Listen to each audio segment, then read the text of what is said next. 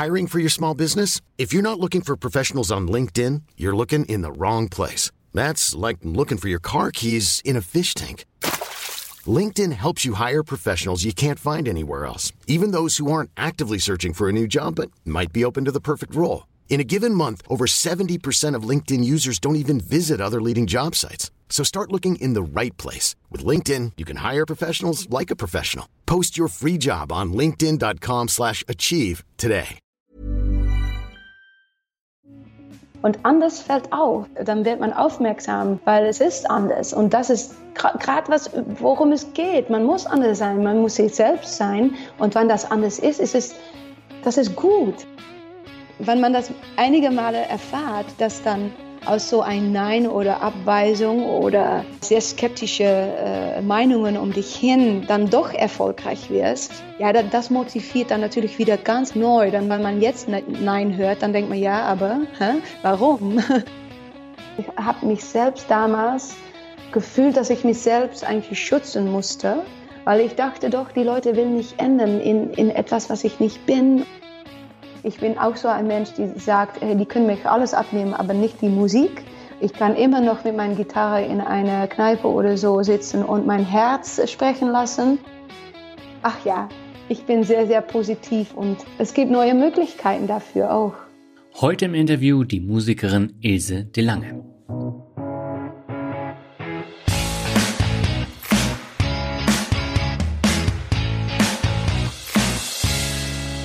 Moin Moin und herzlich willkommen zu einer neuen Folge von Mehr Mut zum Glück. Heute mal eine etwas andere Episode, denn ich habe heute eine Musikerin zu Gast und zwar keine Rockmusikerin oder Heavy Metal Musikerin, sondern eine Country bzw. Pop-Sängerin mit der Holländerin Ilse de Lange. Und das Spannende bei Ilse ist tatsächlich, dass sie einen sehr, sehr interessanten Lebenslauf hat. Sie ist nicht nur Musikerin, sondern sie ist auch Inhaberin einer kleinen Plattenfirma. Sie tritt im Fernsehen für The Voice of Holland auf und Sie hat ein eigenes Festival, was auch äh, ziemlich groß geworden ist über die letzten Jahre und in Deutschland ist sie bekannt geworden durch Sing Mein Song, die letzte Staffel, die jetzt im Juni geendet ist. Und seitdem ist sie hier in Deutschland deutlich bekannter geworden. Und mich freut es natürlich umso mehr, dass sie bei mir im Podcast zu Gast war, obwohl es bis zum Interviewtermin erst ja, eine wirkliche Folge zu hören gab, ein Interview. Und bei diesem Gespräch mit Ilse geht es dann tatsächlich darum, dass man den Mut aufbringt, Sachen umzusetzen, auch wenn jeder einem sagt, nee, das wird ja eh nichts. Und das ist eine Geschichte, die ich in meinem Leben schon sehr häufig erleben musste. Ich habe in meiner fünf Jahre Finanzrocker Podcast Folge auch nochmal darüber gesprochen. Also bei mir gab es sehr, sehr viele Situationen, wo mir jeder gesagt hat, ich schaffe das nicht, ich kann das nicht, das bringt ja nichts. Und ich habe mich darüber hinweggesetzt und habe es trotzdem umgesetzt. Und es war dann am Ende auch ein Erfolg.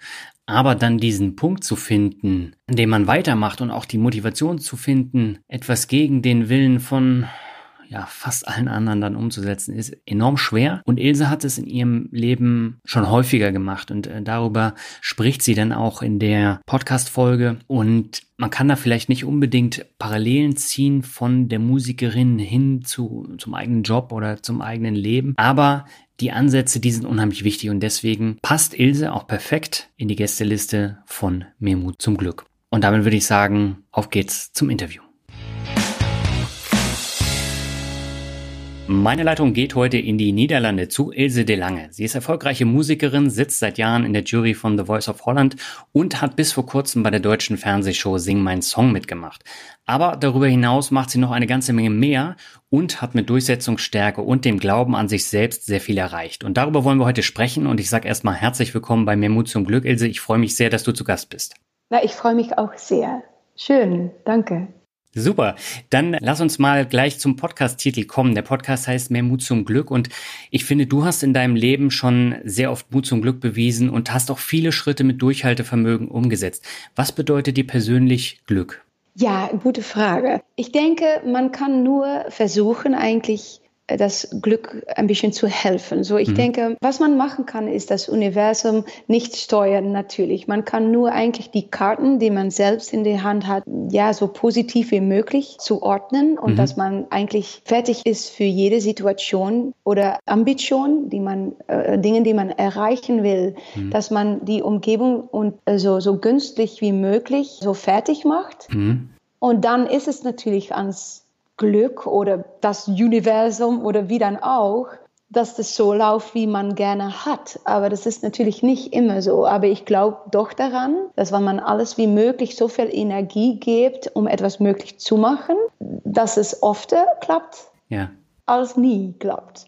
Das heißt aber, so die Sachen, die du machst, auch mit deiner Musikerkarriere, da spielt Glück durchaus eine Rolle, aber du gibst dem Ganzen nochmal einen deutlichen Schubs.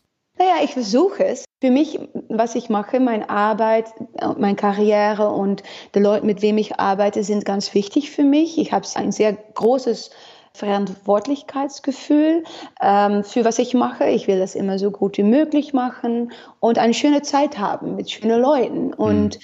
ich glaube, wenn man, wenn man es dann die Energie gibt, die es nötig hat, um ja. es irgendwo zu bringen, ähm, ja, das, das, das ist sehr viel Arbeit, sehr viel Einspannung.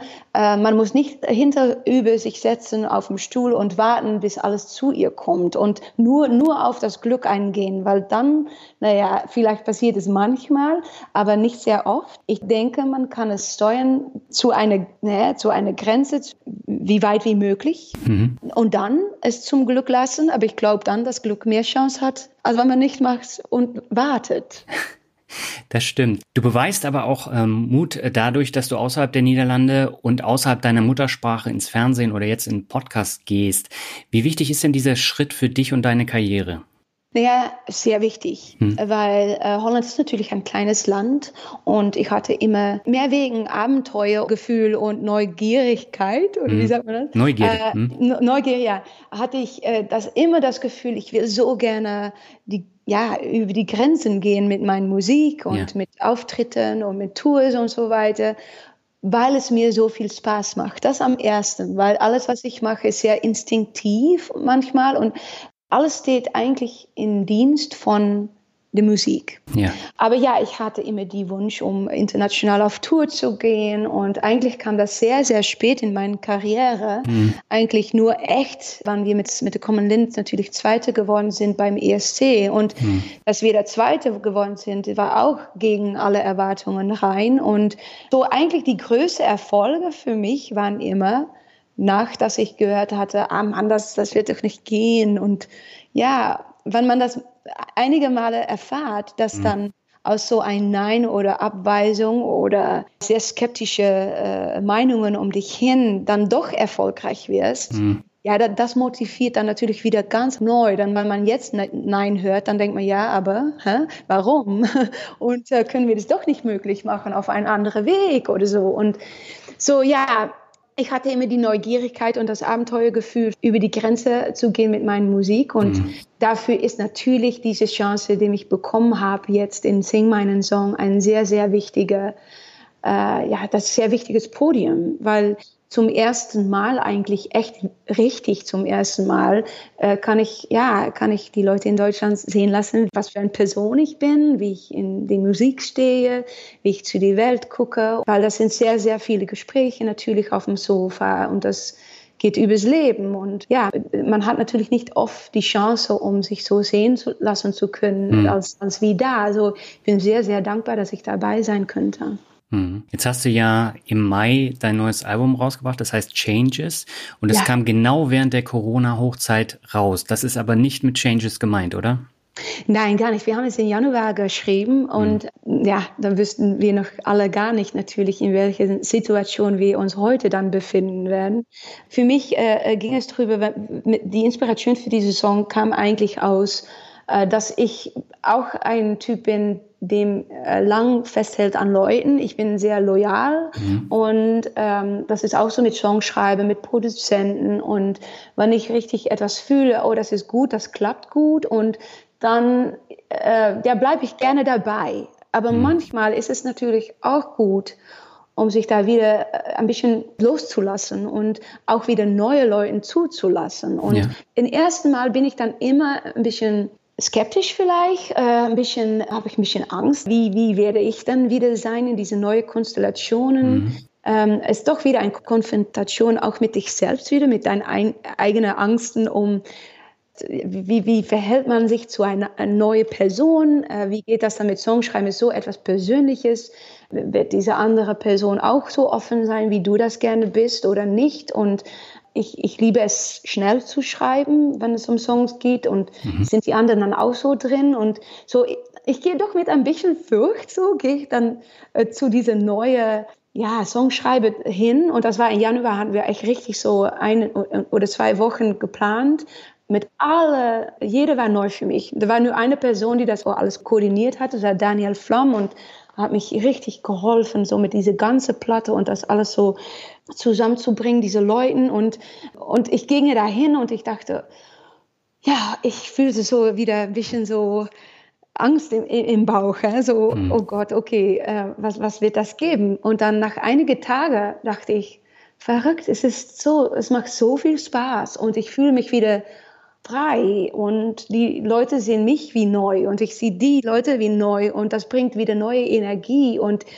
das hat mich so froh gemacht und so viel Energie gegeben, dass nach einigen Tagen, wenn wir dann uns hinsetzen, um Changes zu schreiben, so äh, wissen wir jetzt dann natürlich, habe ich da über gesprochen mit, mit die Songschreiber, wie ich dann zu Deutschland ging, mit ein bisschen skeptisch so und, und wie ich dann, wenn ich losgelassen hatte, eigentlich dachte, wow, es gibt wieder eine ganz neue Welt für mich und ich bin wieder auf neu inspiriert und, und eigentlich, naja, darüber geht dann für mich dieser Song. Aber ja, natürlich jetzt kann man denken, äh, hat natürlich Parallele äh, mit wie viele Leute jetzt sich verändern müssen und mhm.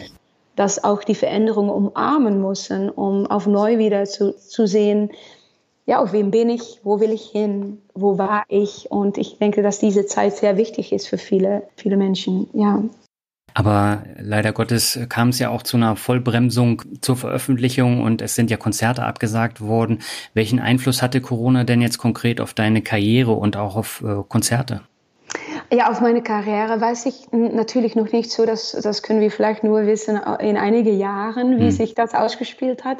Aber für mich ganz persönlich, in mein persönliches Leben muss ich sagen, dass es für mich auch etwas Positives gegeben hat, weil ich bin ein ganz beschäftigtes Mensch und wenn ich mit zehn Ideen beschäftigt bin, habe ich auch schon wieder zehn neue, womit ich anfangen will. Und es ist auch gut, dass das Fliegwheel, ich weiß nicht, ob das dasselbe Wort ist in, auf Deutsch, aber dass das mal ein bisschen nicht so schnell geht, dass, mhm. dass man doch ein bisschen mehr Ruhe und Übersicht hat und mehr Relativierung hat. Für mich ist es eigentlich gut gewesen. Natürlich nicht für die Shows, weil ich wollte natürlich sehr, sehr gerne jetzt auf Tour gehen und auch in Deutschland Shows spielen und so weiter. Das geht leider nicht. Das ist äh, schade für mich.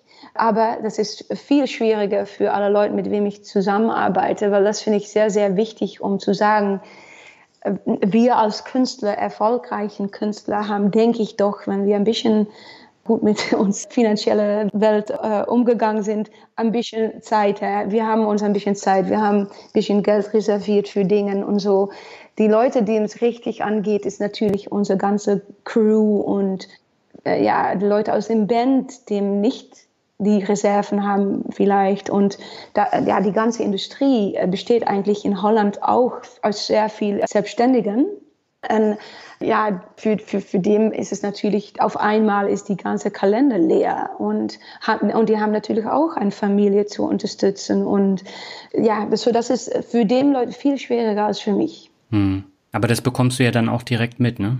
Ja, aber natürlich. Und ich helfe auch, wo ich helfen kann. Mit natürlich die Leuten, die ich um mich habe, mein mhm. Crew und Band. Und weil wir wissen natürlich, dass es auf einmal auch wieder losgeht äh, und dass wir wieder Shows spielen können. So, wann es geht und wenn jemand echt richtig so die Boden erreicht hat von, von seiner finanziellen Situation, ja, dann helfe ich gerne. Und dann, ja, dann, dann sehen wir, wenn wir wieder Shows spielen, dann können wir das wieder sehen, wie wir das, wir das gleich machen. Aber Das finde ich wichtig, um das, ich denke auch, dass viele Künstler, die erfolgreich sind, das auch so machen mit den Leuten. Das ist wichtig, dass wir helfen können. Ne? Aber das muss auch natürlich von der Regierung, von der Government aus äh, unterstützt werden, weil Kunst und Kultur ist natürlich sehr, sehr wichtig. Nicht nur, weil es wichtig ist für Herz und, und, und Seele, aber auch äh, eigentlich nur ganz einfach für die Ökonomie. Und wir sind ein großes Unterteil von, von das Total. Und das vergisst man oft. Hm.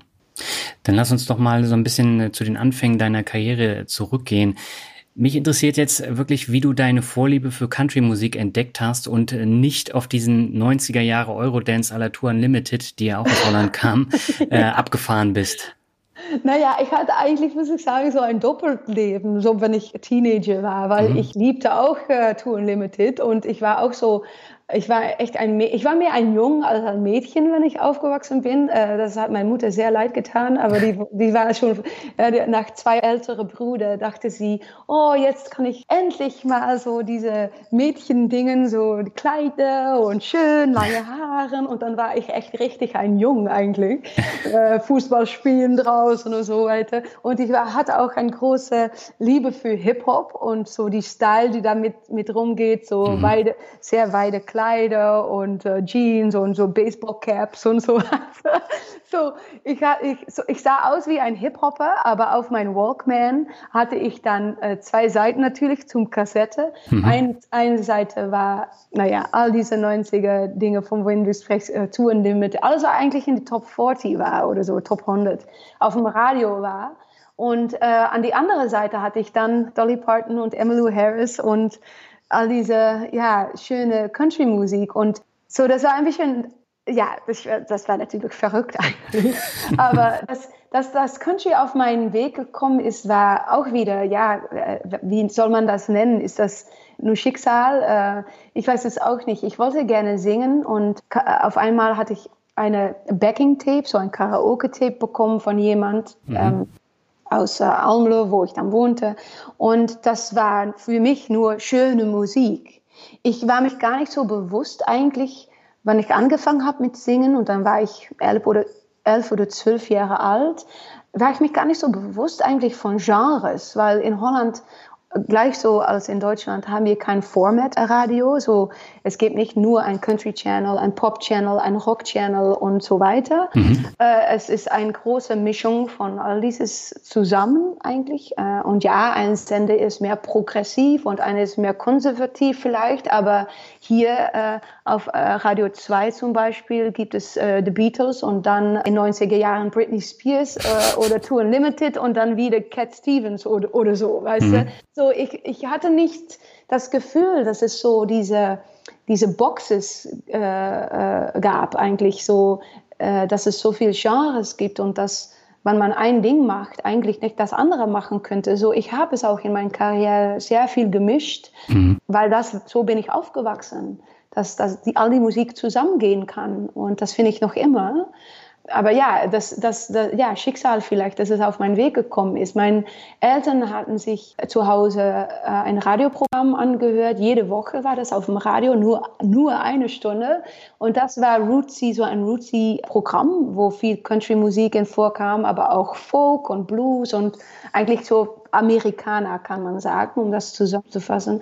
Ja, die liebten das, aber die liebten auch andere Musik. Es war nicht so ausgesprochen eigentlich, aber Vielleicht hatte ich eine natürliche Anziehungskraft zum, ja, ehrliche Musik. Wie sagt man das? Ganz einfache Songs, Gitarrenmusik. Hm, Singer-Songwriter-Musik. Ne? Ja, und ähm, das hat mich richtig gefallen. Und dann war ich natürlich eigentlich, ja, vielleicht mit Glück, äh, ein bisschen geendet, war, war in, in, äh, ein bisschen angefangen habe mit Country-Musik, dann ist das eigentlich, hat das sich so durchentwickelt und äh, habe ich in Country Bands gespielt, aber das war nicht ja, es war nicht so richtig eine Wahl für, ich mache nur Country-Musik und ich will Country-Sängerin werden und ich war mich da eigentlich gar nicht so bewusst von. Es war so spielende Weiß, dass das alles so gegangen ist und ja, wenn ich dann 18 Jahre war, 18 oder 19 und zum ersten Mal zu Nashville gegangen, ja, dann, das war natürlich, dann hatten, hatten sich natürlich Dinge geändert, dann fühlte ich,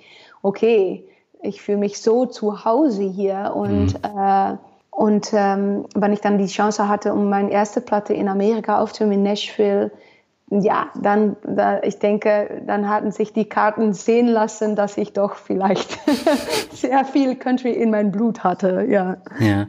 Wie ist denn dein Umfeld damit umgegangen, dass du Country-Songs gesungen hast? Du bist ja damals auch auf Bühnen aufgetreten und dadurch kam ja auch der Kontakt dann zu einem Mitarbeiter einer Plattenfirma, der dich ja dann äh, entdeckt hat. Wie ist dein Umfeld damit umgegangen? Dass ich Country machte ja. oder dass ich, ja, mein erster Plattenvertrag habe ich in Nashville, Tennessee bekommen und äh, bei Warner Brothers und das war natürlich sehr ungewohnt für ein Mädchen, das in Holland wohnte, in, ein, ja, in eine kleine Stadt in der Nähe von Enschede. Das, das ist wie ein Märchen eigentlich und äh, ich denke, dass die Story dann eigentlich so ja, großartig war und so viel zu dem Verbildung gesprochen hatte hier in Holland, dass jeder eigentlich neugierig dann war. Und äh, vorher in die Schule, ich denke, manche, manche Kinder in meiner Klasse zum Beispiel fanden es cool, dass ich dann diese Country-Musik machte. Mhm. Aber nicht jeder wusste es auch ganz genau, was ich dann machte. Die wussten, dass, dass ich dann ja, singe und Gitarre spielte und so. Aber die hatten sich da nicht ganz mit beschäftigt. Ich denke, dass heutzutage ist das natürlich auch viel mehr sichtbar. Mhm. Das war natürlich damals auch nicht alles auf Instagram oder Facebook und so weiter. So, ja, das war meine eigene Welt ein bisschen. Und ich hatte nie das Gefühl, dass man dachte, oh, das ist uncool oder so. Nein, das habe ich eigentlich nie so erfahren. Äh, ja, so, ich habe ich hab mich immer unterstützt gefühlt, auch durch meine Familien und meine Freunde, dass ich das machte. Und das hat sich gut angefühlt und habe mich sicher da, darin gefühlt, ähm, dass ich anders war als vielleicht andere Leute, die Musik machten. Hm. Wie war das für dich, äh, das erste Mal in den USA und dann gleich in Nashville ein Album aufnehmen? Das war ja auch eine komplett neue Welt für dich. Ja, ich dachte, Amerika ist voll von äh, Skyscrapers und äh, aber das war gar nicht so. In Nashville, das fühlt sich noch immer an wie eigentlich ein Dorf, wie ein wie ein ganz gemütliche Community und ja, jeder spricht da Musik eigentlich. Musik ist ins Wasser und das hat sich natürlich sehr, sehr gut angefühlt und natürlich auch, weil ich ja doch ein bisschen eigenartig war hier in Holland mit meiner Musikliebe. und da war das natürlich, ja, jeder hat etwas zu tun mit der Musikindustrie. Jeder war oder Musiker oder Produzent oder Songschreiber oder Arbeiter bei einer Plattenfirma. Es ist so wie in Los Angeles jeder eigentlich Schauspieler äh, ist und natürlich äh, bis die große Entdeckung äh, in ein Restaurant zu arbeiten zum Beispiel. So ist es eigentlich in Nashville auch. Jeder will gerne Künstler sein oder Musiker und ja, wenn man da dann natürlich zum ersten Mal ist und das spürt und das fühlt, dann denkt man, ah, hier, hier versteht man, was ich, wem ich bin, was ich mache. Äh, und ich kann so viel lernen, weil ich bin jetzt eigentlich richtig bei dem Kern der Sache, bei dem, ja, bei dem Ursprung. Ja, das hat sich natürlich sehr, sehr gut angefühlt. Ich war auch immer ein, ein Kind, das dann, wann ich eine CD kaufte, in, in das Booklet, in das Album-Artwork mich reinschaute und dann, ich, ich kannte die Namen von den Musiker, ich kannte die Namen von den Songschreiber und dann, wann auf einmal ich dann in einem Raum war mit diesen Leuten, von wem ich nur die Namen kannte, aber die natürlich noch nie entmutet hat und dann die Chance hat, um mit so das Niveau gleich reinzusteigen und davon zu lernen, ja, das ist natürlich, oh, das, kann, das kann man gar nicht in, in, schätzen, wie, wie wertvoll das ist. Ähm, und das hat sich natürlich sehen lassen in meiner ganzen Karriere, wie wertvoll das war für mich in meiner Entwicklung. Du bist ja 1998 mit deinem ersten Album auch gleich Platz 1 in den Niederlanden geworden und äh, das ist bis heute auch dein erfolgreichstes Album. War das für dich so ein bisschen eine Bestätigung und Genugtuung dafür, dass Country in den Niederlanden so überhaupt nicht angesagt war und du es trotzdem geschafft hast? Nein, es war gegen alle Erwartungen rein, weil dass ich natürlich meinen Plattenvertrag bekommen hatte in Nashville, war, weil in Holland eigentlich jeder gesagt hat, nein, es gibt keinen Markt für diese Musik mhm. und äh, ich konnte erklären, was ich wollte, aber das ist nicht so, wie man denkt. Das ist nicht nur äh, die klassische Country-Musik, die jeder kennt. Das ist auch sehr neu und das ist ein Crossover mit Popmusik und ich hatte mich sehr oft so äh, reingeworfen, um das zu erklären. Aber äh, äh, wenn, mal, wenn man sich was in, in, in die Kopf hat, was Country-Musik hat, dann sind da so viel Vorurteile. Mhm. Und äh, so die Tür war eigentlich lieber dicht. Nein, du, du, wir können das nicht machen, das ist kein Markt dafür.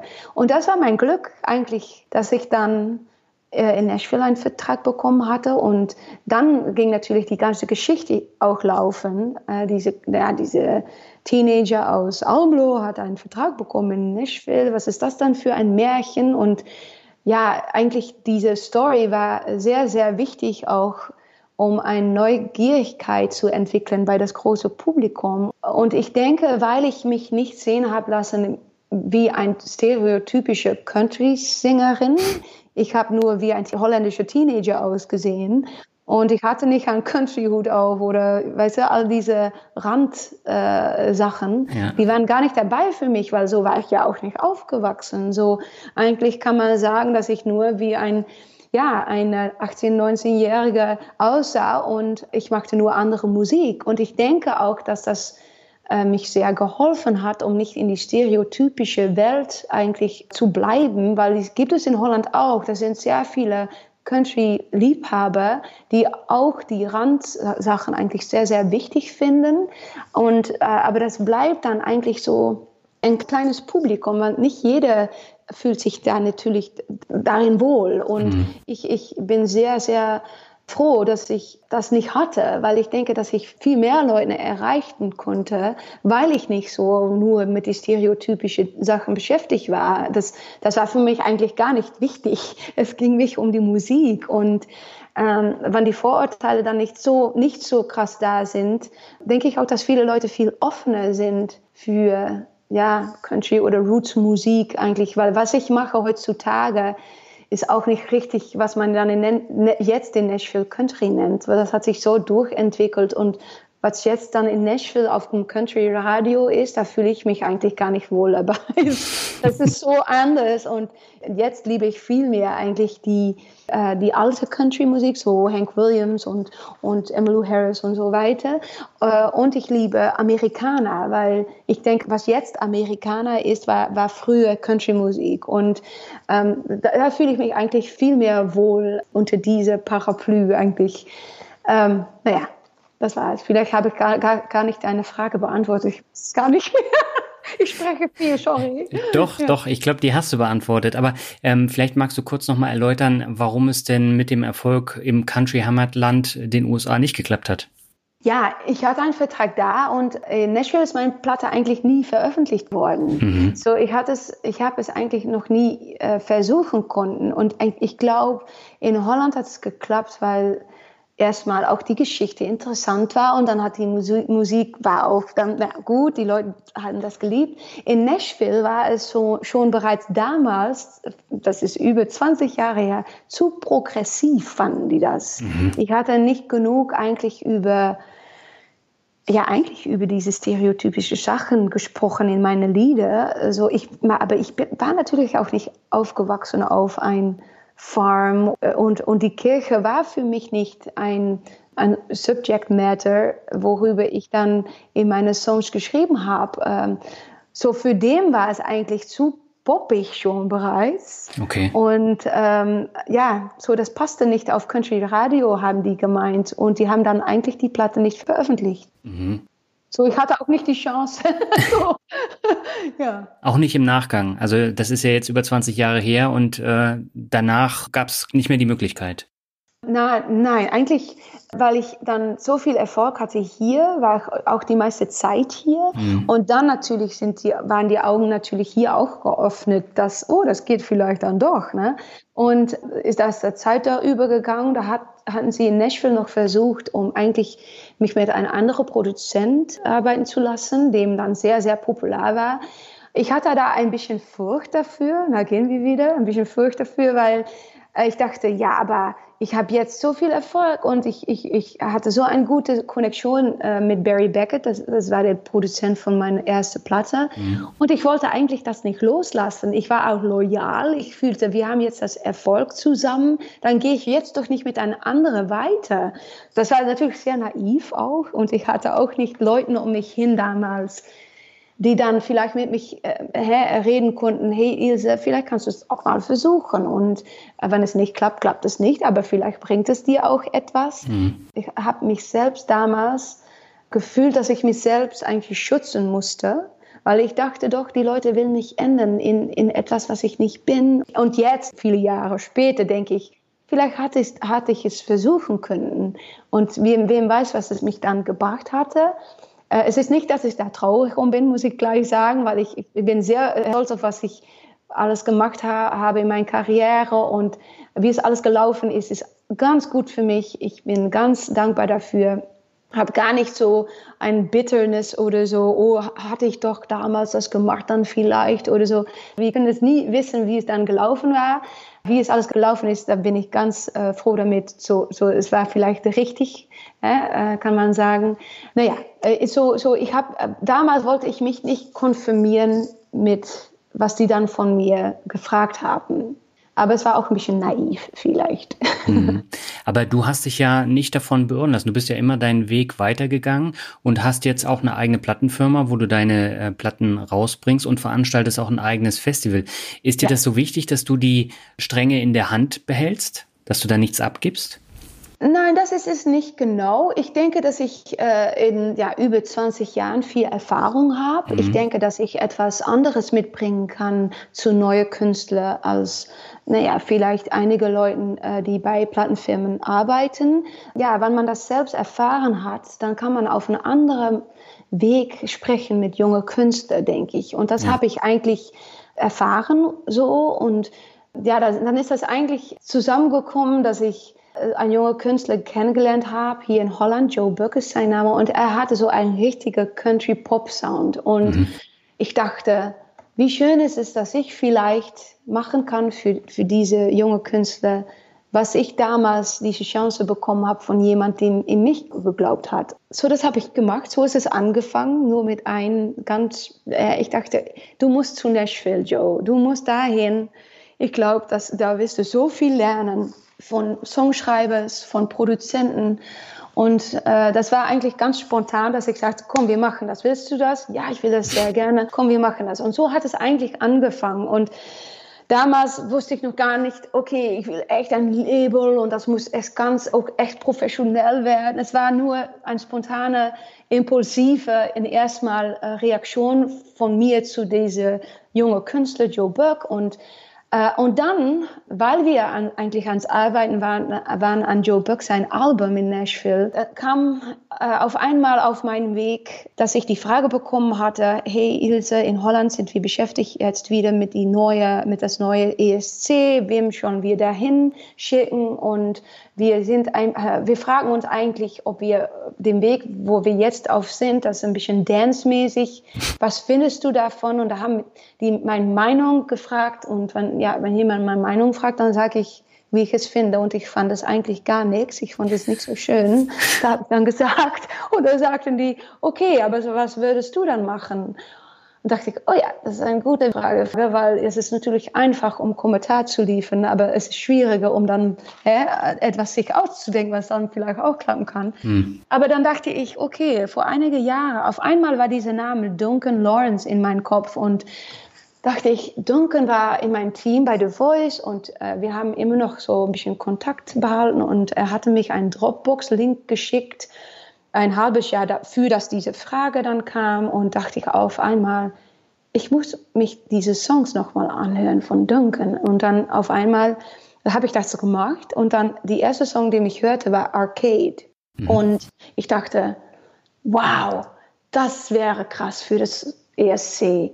Und da habe ich Duncan angerufen, ich habe das vorgeschlagen, willst du das überhaupt? Weil nicht jede Künstler will zum ESC natürlich. Er wollte das sehr gerne dann ist das eigentlich so ja, gelaufen, wie, wie wir dann jetzt natürlich wissen, dass wir mit Arcade dahin gezogen sind zum Tel Aviv und äh, wir haben das gewonnen.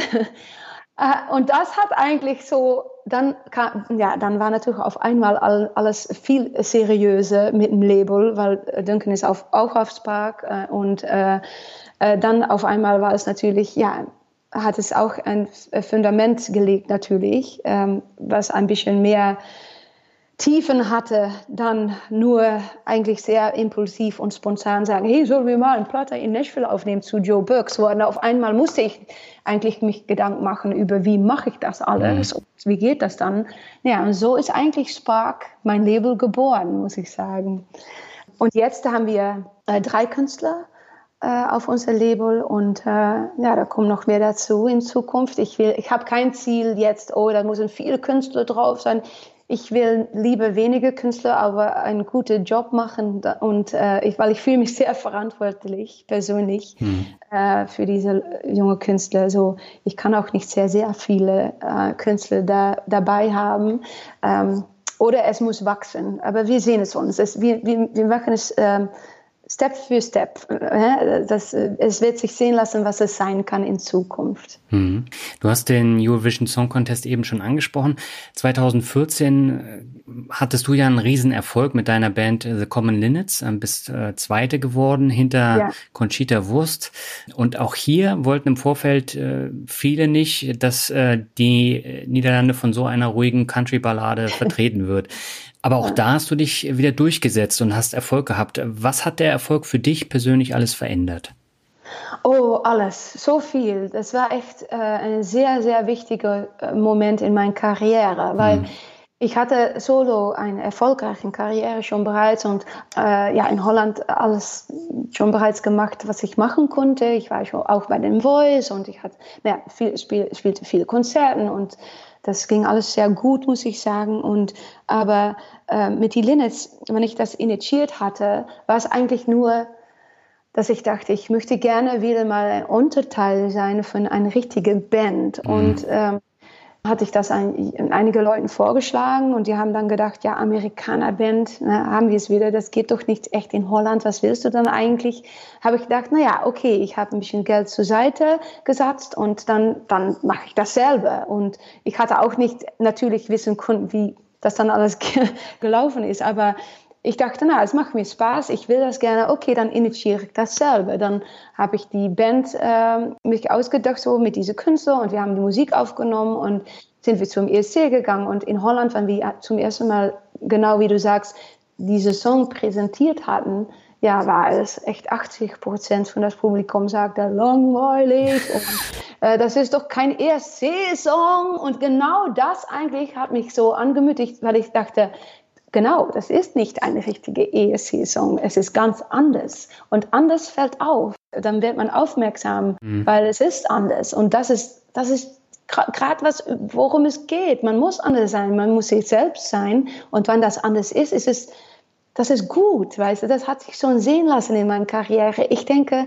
das Kontrast wird so wichtig sein und so wie wie, wie mehr Leute eigentlich gerufen haben, aber so anders, das ist doch nicht richtig. Erst dachte ich, ja, jetzt sind wir gut dran, das ist gut. Und naja, glücklicherweise hat es sich natürlich sehen lassen, dass wir zweiten Platz bekommen haben. Und dann hat es sich in meiner Karriere sehr, sehr viel geändert, weil auf einmal ja, jetzt natürlich einige Jahre später. Ich war fünf Jahre unterwegs mit der Common Linnets, nur mhm. den Common Linnets. Ich hatte eigentlich ganz meine Solo-Karriere äh, äh, eigentlich auf, auf, ja, an die Seite gelegt. Und wir wussten natürlich nicht, dass das so lange äh, dauern konnte. Und wir haben auf einmal war es auch so, dass international etwas passierte.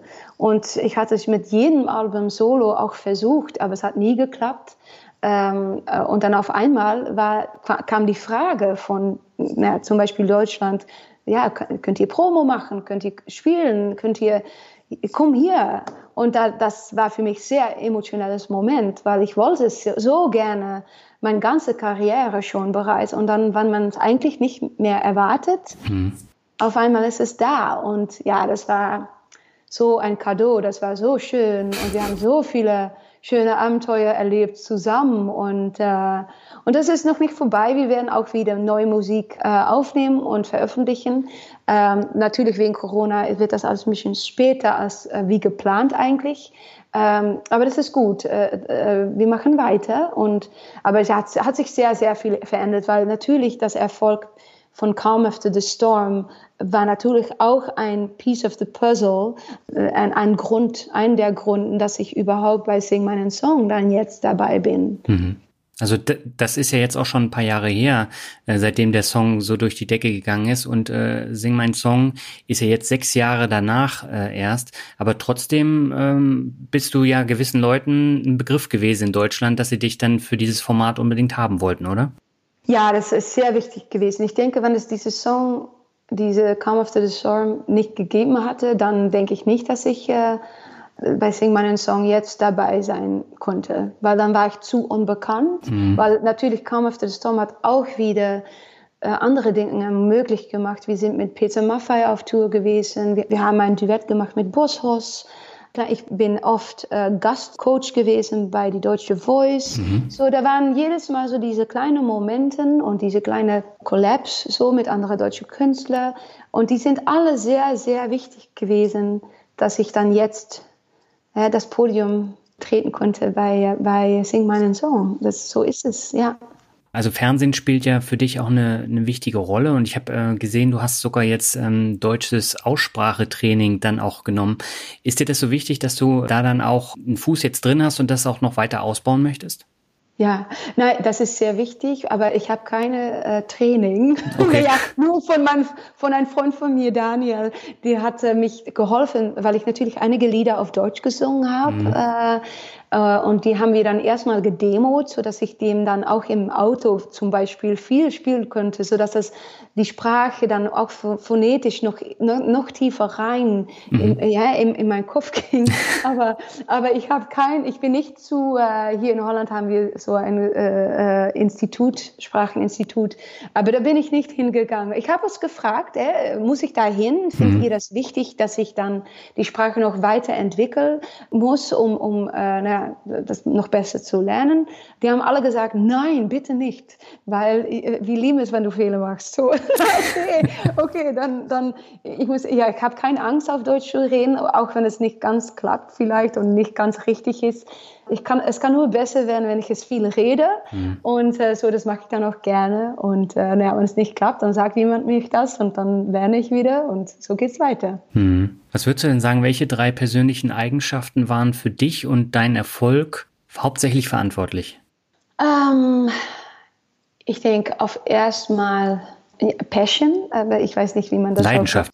Leidenschaft. Mhm. Ja, ich denke echt richtig, richtig äh, wissen, was man liebt und dafür gehen. Ja, so das ist Leidenschaft für mich echt äh, für Musik und das bleibt immer auf Nummer eins. Mhm. Und alles, was ich mache, hat eine Connection zu Musik. Ähm, so, ich bin auch nicht auf dem Fernsehen, in Quizzes und so weiter, die nichts mit Musik zu tun haben, äh, weil da fühle ich mich eigentlich nicht so äh, wohl. Ähm, so, okay, so Leidenschaft, äh, sehr, sehr wichtig. Äh, natürlich, äh, ja, durchziehen. Äh, wie, du hast das schon bereits gesagt, Durchsatz. Durchhaltevermögen. Durch, Durchhaltevermögen, mhm. ja. Ist sehr, sehr wichtig.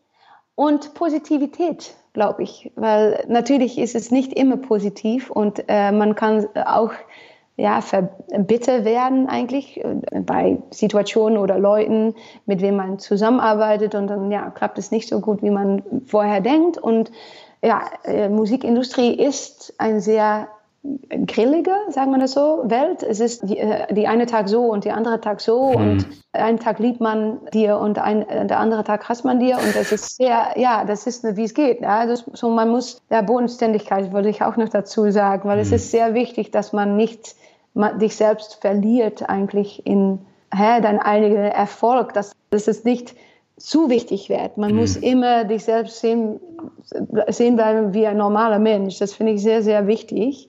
Und äh, ich mache auch Fehler und ich bin auch manchmal traurig, ich bin nicht immer froh und ich bin auch unsicher und naja, ich finde das in, in Kontakt stehen mit, mit normalen Sachen sehr, sehr wichtig. Man mhm. muss nicht nur in die Glamour-Welt glauben. Ich, ich, eigentlich hasse ich das eigentlich. Ich finde das gar nicht schön. Ja, aber man, man merkt das tatsächlich, dass du sehr bodenständig bist. Und ähm, ich habe da in der Doku einen, einen Moment äh, gesehen, wo gesagt wurde, dass du schon sehr früh angefangen hast, etwas zur Familienkasse beizutragen. Und du hast, glaube ich, mit 14 schon an der Supermarktkasse gearbeitet. Ja. Und das zeigt ja auch so ein bisschen ähm, deine Bodenständigkeit. Die ging damals ja schon los. Und das war dir ja auch sehr wichtig, dass du deinen Teil dazu beiträgst, auch zur äh, Familienkasse. Ja. Welche Bedeutung hat denn Geld heute für dich? Äh, ja, Geld macht Dinge einfacher. So mhm. ist es eigentlich. Es, es macht nicht un unbedingt glücklicher, aber dass Dinge einfacher sein, das kann dann wieder glücklicher machen. Natürlich. So indirekt glaube ich schon, dass es Glück bringen kann. Aber wenn man nur abhängig ist von Geld, um glücklich zu machen, da glaube ich gar nicht drin. Mhm es macht Dinge möglich. So, es ist ein Motor sozusagen, ja. um, um neue Ideen zu entwickeln und andere Leute zu helfen, um das Abenteuer anzugehen. Um kreativ zu sehen, ist es cool, wenn man das unterstützen kann, wenn man eine Idee auch ein richtiges geile Podium geben kann. Das mhm. ist nicht nötig nur, weil ich bin auch so ein Mensch, die sagt, hey, die können mich alles abnehmen, aber nicht die Musik. Ich kann immer noch mit meiner Gitarre in einer Kneipe oder so sitzen und mein Herz sprechen lassen. Mhm. Und das ist immer äh, grundsätzlich, worum es geht. Und das muss auch immer auf Nummer eins sein. Aber es ist natürlich schön, wenn man sich ja einige Sachen erlauben kann. Und äh, für mich finde ich es auch schön, dass ich das auch für meine Familie dann natürlich einige Sachen möglich machen kann. Und naja, dafür ist Geld schön. Hm. Ich habe ja schon angesprochen, du machst auch ein eigenes Festival.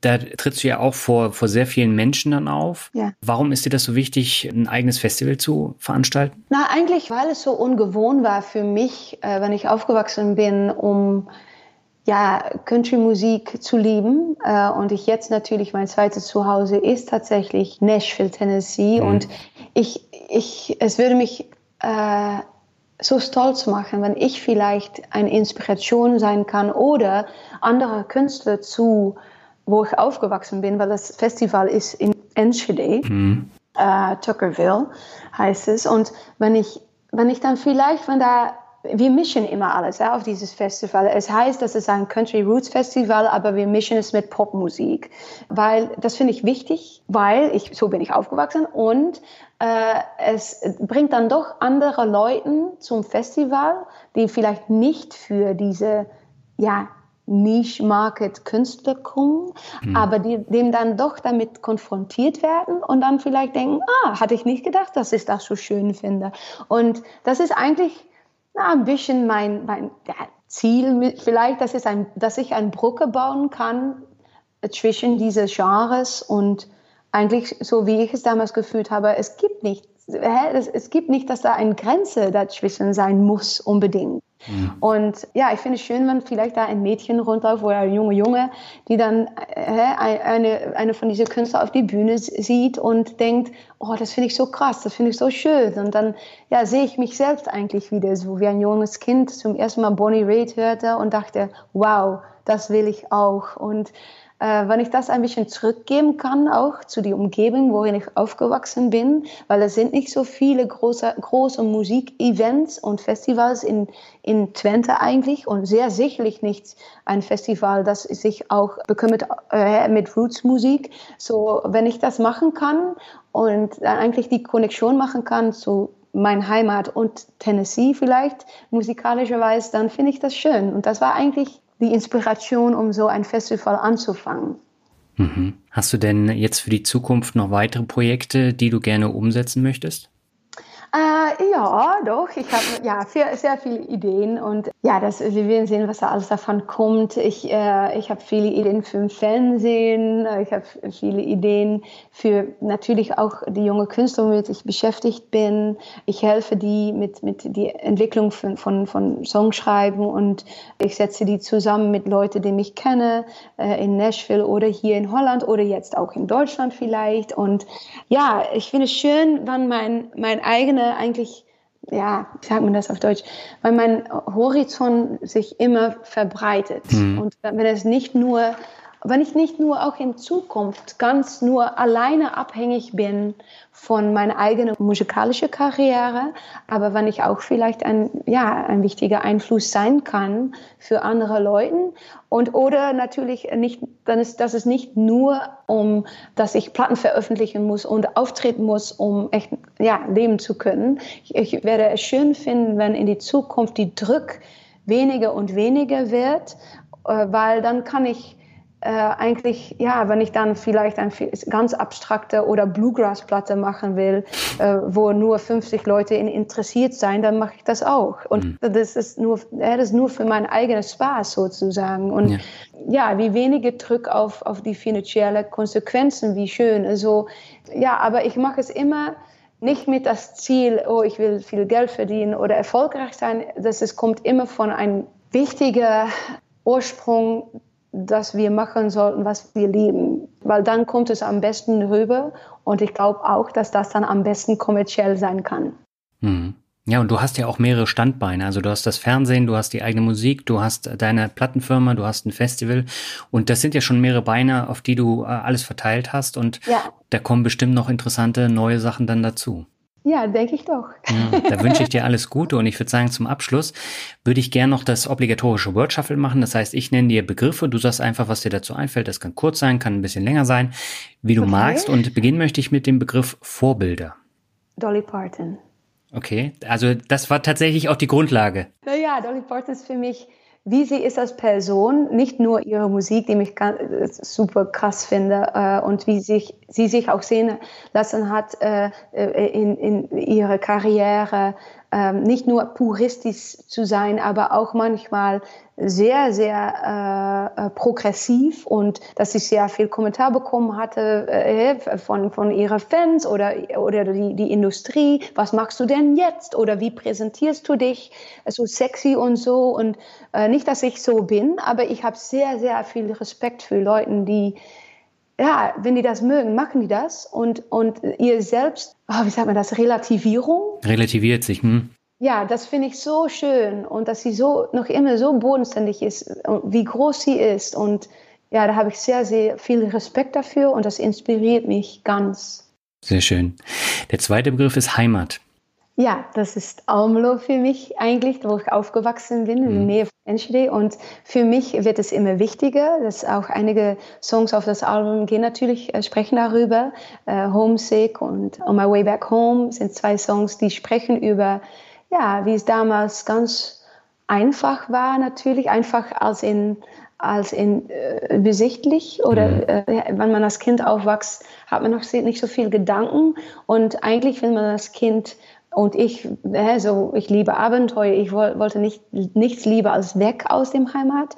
Und jetzt bin ich natürlich etwas älter und fühle ich, wie tief die Wurzel und äh, in mich rein sind von meiner Heimat und wie wichtig es für mich ist, dass ich da aufgewachsen bin, wo ich aufgewachsen bin und wie, ja, weil es so einfach war und die Strukturen so klar waren, wie das mich jeden Tag eigentlich in diese, naja, doch manchmal auch verrückte Industrie und Welt hilft, um zu, zu relativieren und ähm, ja, so Heimat ist für mich sehr, sehr wichtig. Mhm. Der nächste Begriff ist Nashville. Aha, mein zweiter Heimat. so, ja, äh, Nashville ist für mich sehr wichtig, weil ich mich da eigentlich echt richtig entwickelt habe äh, als Songwriter. So ähm, am Anfang meiner Karriere hab ich, hatte ich noch nicht so einen ganzen Weg abgelegt als Songschreiber erstmal. Das kam eigentlich zusammen mit Veröffentlichen von Musik, dass ich dann auch äh, Songs geschrieben habe. Auf meine erste Platte waren vier Songs, habe ich äh, äh, zusammengeschrieben mit anderen Schreiber und auf die zweite Platte gar nichts. Und ähm, eigentlich hatte ich mich gefragt, bin ich eigentlich ein Songwriter? Und das habe ich, das Prozess hat angefangen in Nashville und das, das ist für mich echt das Wichtigste, denke ich, an Nashville. Mhm. Das, das, das, ist echt ein Songwriter-Town und das ist echt die Kern von, von dieser Stadt. Ist, ist, das, diese Stadt ist gebaut auf Songwriters und für mich da, da so viel sein zu dürfen und da so viel zu lernen, ja, hat mich gemacht, auch zu den Künstlern, dem ich jetzt bin. So sehr wichtig für mich. Und du hast in der Serie Nashville auch mitgespielt. Ja, das stimmt. Ja, das war echt so, ja, das war so krass, dass ich in mein Jubiläumjahr eigentlich von meiner ersten Platte, mein Debütalbum, mit meinem ersten Vertrag, ja, den ich dann bekommen hatte in Nashville in äh, äh, 98, dass dann auch 20 Jahre, genau 20 Jahre später, ich in diese Serien äh, spielen dürfte äh, und auch singen dürfte, äh, dass das spricht über Nashville und über die Musikindustrie, die mich nicht niemals richtig reingelassen hatte eigentlich. Mhm. Um dann in diese Serien eine Rolle zu bekommen als Holländerin, ja, das war wie ein Traum natürlich. Aber das habe ich auch gelernt. Ich habe auch gelernt, das Schauspielen, ich finde es schön und ich wusste gar nicht, dass ich es konnte. Ich habe nur Ja gesagt, wenn die mich fragten, ja, oh ja, natürlich kann ich das. Mhm. Und habe ich das nur versucht. Aber hat gut geklappt, denke ich, äh, nachdem. Aber man muss so viel warten, wenn man Schauspieler ist. So Musik ist echt richtig fett auf dem ersten Platz für mich. Hm. Das ist sehr cool. Der nächste Begriff ist Mut. Mut, ja, muss man haben, wenn man in Musik echt richtig etwas machen will, weil es ist eine Industrie, äh, wo, wo man sehr viel konfrontiert wird mit anderen Meinungen. Mhm. Und andere Meinungen sind natürlich immer abstrakt. Ne? Ja. Ähm, und ja, wir machen Musik. Es geht um unsere sehr persönliche, oft sehr persönliche Gefühlswelt. Und wenn man da nicht mutig ist und sagt, ich mache das, dessen Willen, dass man auch das schön findet oder nicht, mhm. da muss man doch mutig für sein. So, ich wünsche jedem junge Künstler sehr viel Mut immer. Okay, ich habe noch zwei Begriffe. Der nächste ist Zukunft der Musikindustrie. Ja, ich glaube, äh, niemand hat da das Antwort auf, was die Zukunft bringen kann. Äh, wir sind natürlich ganz in ein Shift, so in eine Veränderung mit Musikindustrie, dass wir von, hä, äh, von, von echt richtig, ja, äh, dass eigentlich jetzt ein Platte mehr ein Merchandise-Objekt ist als ein, das, darum, worum es geht. Mhm ja, weil die, die, digitale Welt hat alles verändert. Äh, manche gute Sachen, manche schlechte Sachen. Mit Veränderung geht es, geht es immer natürlich auch so, das sind Vorteile und Nachteile. Ähm, ja, ich bin ein Optimist, so ich versuche doch immer auch die Vorteile mehr zu sehen als die Nachteile, weil ja, die, die, die, die, der Stream oder wie sagt man das ist natürlich so stark, man muss auch da, damit mit. Ja. Und ich glaube, es gibt da auch sehr viele Chancen für neue Künstler, um eigentlich ohne Grenzen äh, ihre Musik zu veröffentlichen, weil man damals viele Leute äh, nötig hatte, um, um Musik hören zu lassen, ein, großer, ein großes Publikum, ist das jetzt mit einem Druck auf den Knopf. Mhm. Naja, viele Leute können das dann auch machen, das bringt auch äh, gleichzeitig einen Nachteil. Wie fällt man dann auf? Jeden Freitag kommen so viele Songs mhm. raus. Es ist sehr schwierig, um dann auch noch aufzufallen und durch die Decke äh, äh, zu kommen, sagt man mhm. das so? Ja, durch die Decke zu gehen, ja. Zu gehen, mhm. ja. So es ist auch schwieriger, denke ich. Es ist einfacher und schwieriger gleichzeitig. Naja. So, ich, ich weiß es auch nicht. Ich habe auch nicht die Antwort. Es ist schwierig für, je, für auch Künstler von die, äh, wie ich angefangen bin, und, äh, mein Publikum ist ein bisschen älter natürlich. Mhm. Es ist schwieriger, um erfolgreich zu sein in die Streaming-Welt, und da muss man natürlich ein junges, mehr junges Publikum äh, treffen, ja. weil es dauert wie jede Veränderung lange, lang, bis ein älteres Publikum so richtig an Streamen geht. So, aber wir sind in Entwicklung, wir machen durch äh, und wir bleiben dabei und äh, ach ja, ich bin sehr, sehr positiv und äh, es gibt neue Möglichkeiten dafür auch. Sehr schön. Und um positiv zu enden, habe ich noch den Begriff äh, Sing mein Song. Ja, das ist äh, eigentlich, würde ich dazu sagen, das ist so ein großartiges äh, Geschenk, Cadeau für mich, ja, dass die mich erlaubt haben, dabei zu sein. Ja, ich würde, ja, ein Cadeau. Es, es öffnet für mich jetzt schon bereits neue Türen äh, zu, zu Möglichkeiten in Deutschland. Mhm. Äh, ja, ich, ich liebe das. Ich äh, will nichts lieber als nächstes Jahr mit einem Tourbus krass durch Deutschland ziehen und äh, Musik machen und noch viel mehr Leute kennenlernen und äh, viel Spaß machen. Ja, das, äh, ich, ich, ich kann es kaum erwarten. Klasse. Aber ich glaube, mit deiner positiven und bodenständigen Art kommst du hier auch sehr, sehr gut an und es hat mir sehr viel Spaß gemacht mit dem Interview und ich danke dir ganz herzlich für das Gespräch. Freut mich auch. Vielen, vielen Dank. Ja, soweit das Interview mit Ilse de Lange. Die nächste Folge von Mehr Mut zum Glück gibt es im September wieder. Und da habe ich jemanden zu Gast, der relativ früh seine Karriere beendet hat in einem großen Unternehmen, weil er sich einfach nicht mehr damit identifizieren konnte. Und er ist danach auf eine abenteuerliche Reise gegangen, um neue Sachen kennenzulernen, um auch zu entdecken, wo sein Weg hinführen kann, was ihn glücklich macht. Und er erzählt im Interview, ob es ihn denn tatsächlich glücklich gemacht hat und wo Fallstricke lagen, welche Herausforderungen es gab und warum ihn das Angestellten-Dasein so sehr ja, angestrengt hat, dass er es beenden musste. Das ist ein super interessantes Interview geworden, ist auch das bisher längste Interview bei Memu zum Glück geworden. Und ich bin sicher, dass es dir gefallen wird. Jetzt wünsche ich dir erstmal noch einen schönen August und alles Gute. Bis zum nächsten Mal. Ciao.